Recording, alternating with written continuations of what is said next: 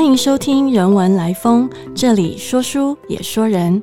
我是中央研究院中国文哲研究所的刘崇云，今天与大家分享的是说狐。我们来讲讲中国古典文学中的狐狸故事。那么讲到狐狸，再讲到中国古典文学，也许大家第一个想到的就是狐狸精。没有错，狐狸精在中国古典文学里面有不少这样子的故事。大家可能就会想到长得非常漂亮，然后勾引男人，让这个男子落得一个不好下场的故事。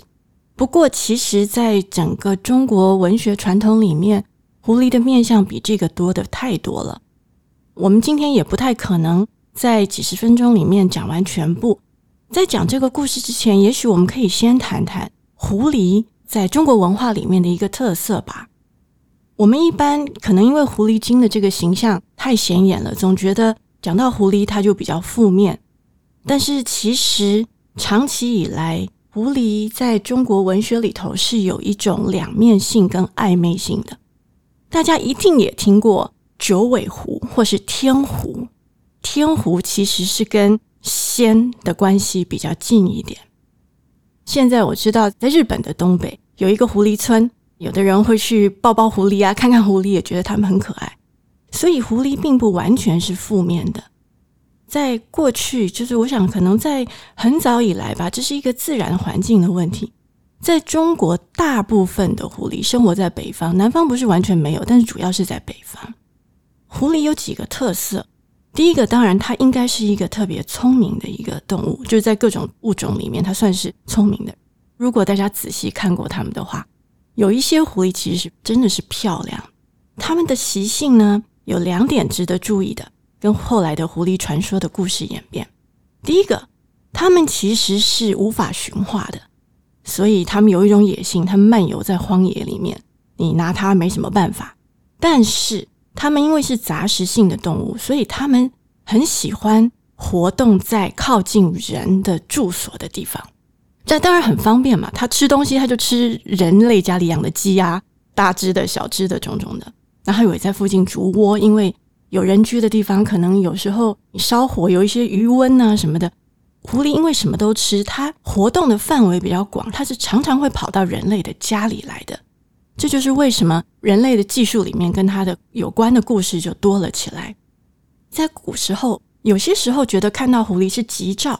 因为如果你看到的是一只特别聪明的、有灵性的、漂亮的，好像我们早期都有一些动物图腾的信仰，其实动物某一些能力有时候是超过人类的。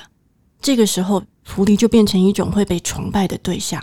可是又有很多时候，如果它一天到晚来你家里捣乱，而且成群结队的吃你的东西、吃你的粮食、吃你养的动物，这又有一点牵涉到生存竞争或是生活环境的互相的重叠，然后就互相的影响。又因为这样子的一个非常特别的动物，不是人类可以控制的，不能驯化的。它不像马，不像狗，可以为人所用。所以人跟狐狸之间就产生了各式各样的互动，于是也就有了各式各样的故事。我们今天讲不完整个中国大传统的狐狸故事嘛，但如果我们稍微归类一下的话，我们讲到狐狸，我们刚刚说狐狸精这种要应该要被驱逐的，因为它都会纠缠人类。迷惑人类，让他们生病死亡，甚至让男子精尽而亡的。但是另一方面，狐狸精的对反是狐仙。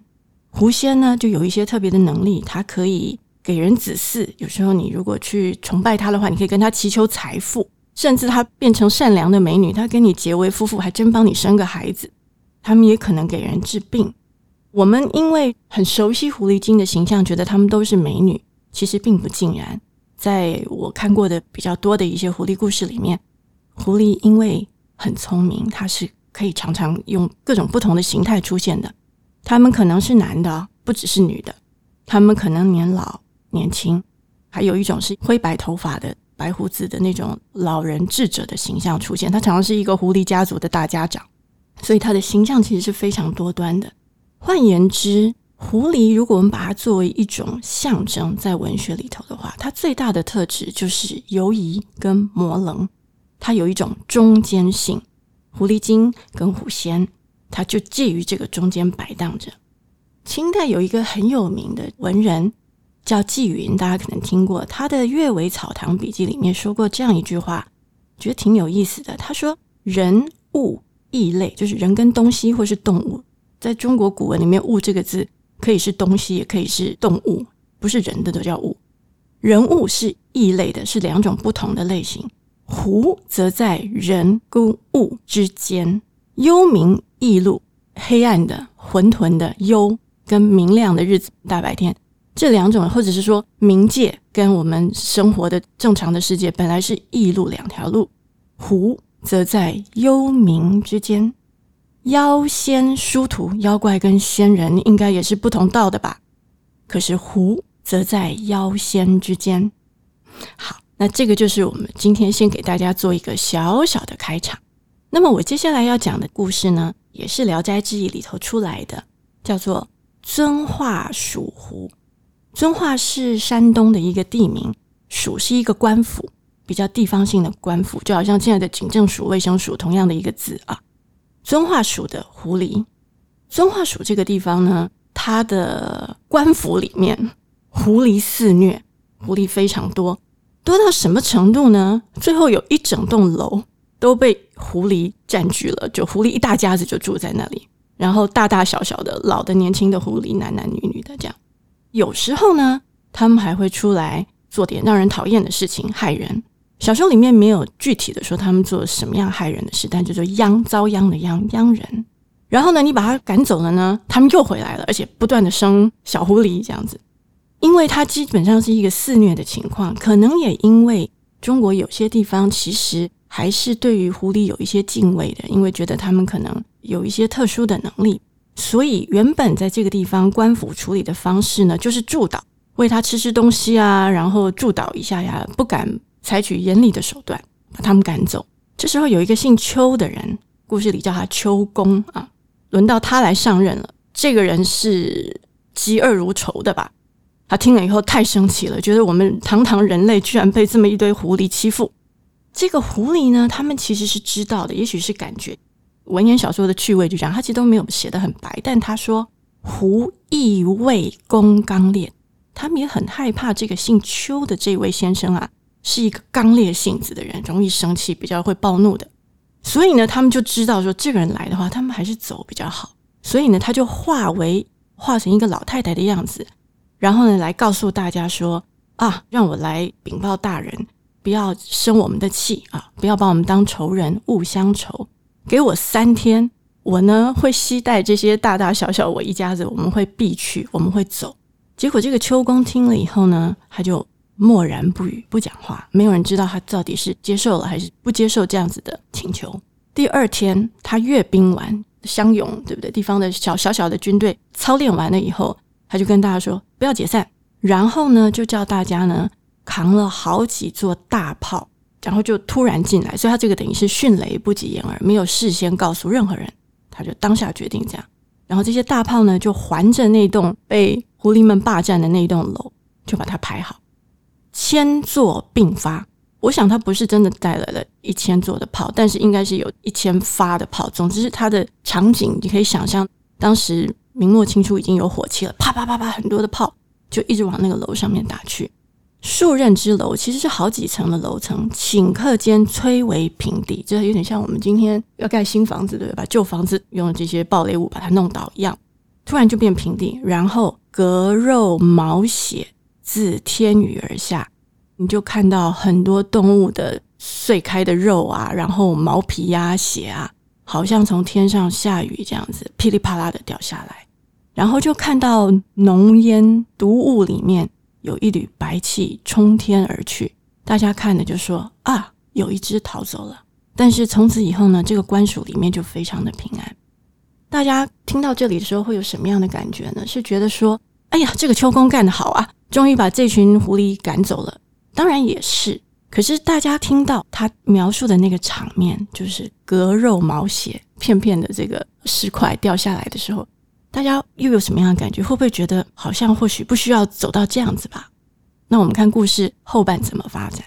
两年以后呢，这个秋公呢有了其他的位置，离开了山东的遵化，他筹了一些钱，想要去谋求升迁。那这个当然背后涉及一点贿赂，所以他找他的一个能干的家仆，带了他存的这些钱，就去了一个地方，其实是去了北京，就是京城，想要用这些钱贿赂得到一个职位，但是没有成功，所以这位仆人身上就身怀巨款，对不对？其实是巨银，然后，他就先把它藏在一个地方上的人家，这个其实不是来路很正当的钱。突然有一个老人出来去告官了，说姓邱的赶走狐狸的这一位官员。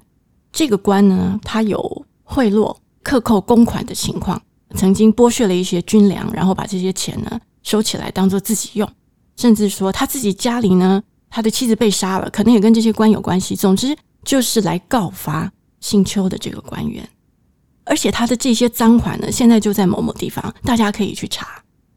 地方官府的人到了所说的这个地点的时候，本来是搜不到的。这个老人呢，就跟着一块去，脚就一点地。那一点的地方，就是在暗示说你们这儿查一查。结果大家把地砖挖起来，就发现啊，果然就是，而且那些银子上面是有颗什么什么郡。因为古时候如果是官银的话，它其实会有来路的，所以这一看就知道这个是官方的钱。那么大家在找这个老人的时候已经不见了，告官的老人不见了。但是呢，这个邱公就是当时在遵化署赶走狐狸的这个官员，就因此获罪。后来大家就知道说，老人其实就是逃走的那只狐狸，也可能是当时那群狐狸的大家长。这个故事呢，我想它有意思的地方是，它一方面好像有一个所谓的犯过者，一开始这个狐狸就是骚扰人类，可是它并没有一个很绝对的黑白的界限，因为下手去惩罚这些犯过者的人。好像他的做法或许也有一些些可疑之处，自以为正义的惩罚者，他自己的德性、他的行事是否端正，这个事情也值得考虑。有趣的地方，刚我们讲的这个狐狸故事的模棱性，可能就在这儿。有时候，一方面，狐狸并不是一个什么道德没有恣意的一种物、一种生物，可是反过来，我们跟他要以什么样的关系来相处、彼此对待？这个故事其实是点出了这样的问题。在这个故事里面，还有一个值得注意的是，其实这个秋公他其实是把整个狐狸族当成敌对的一个族群，对不对？他是没有分哪一只狐狸，狐狸里头有没有好的、坏一点的，那些老是去做坏事的，都是那几只吗？还是整个狐族？它是没有区别的。反正你们狐狸就是坏，所以这个故事里面呢，是一个人狐对立的故事。那么我们今天讲完这个遵化属狐的故事，下一次呢，我们会讲另外一个故事，也是跟狐狸有关的，叫做丫头。它的情节会再复杂一点，而且它会有好几只不同个性的狐狸。谢谢你的收听，如果喜欢我们的分享，邀请您按下订阅支持。如果对节目内容有任何想法，欢迎 email 到听众信箱与我们交流。我们下次见。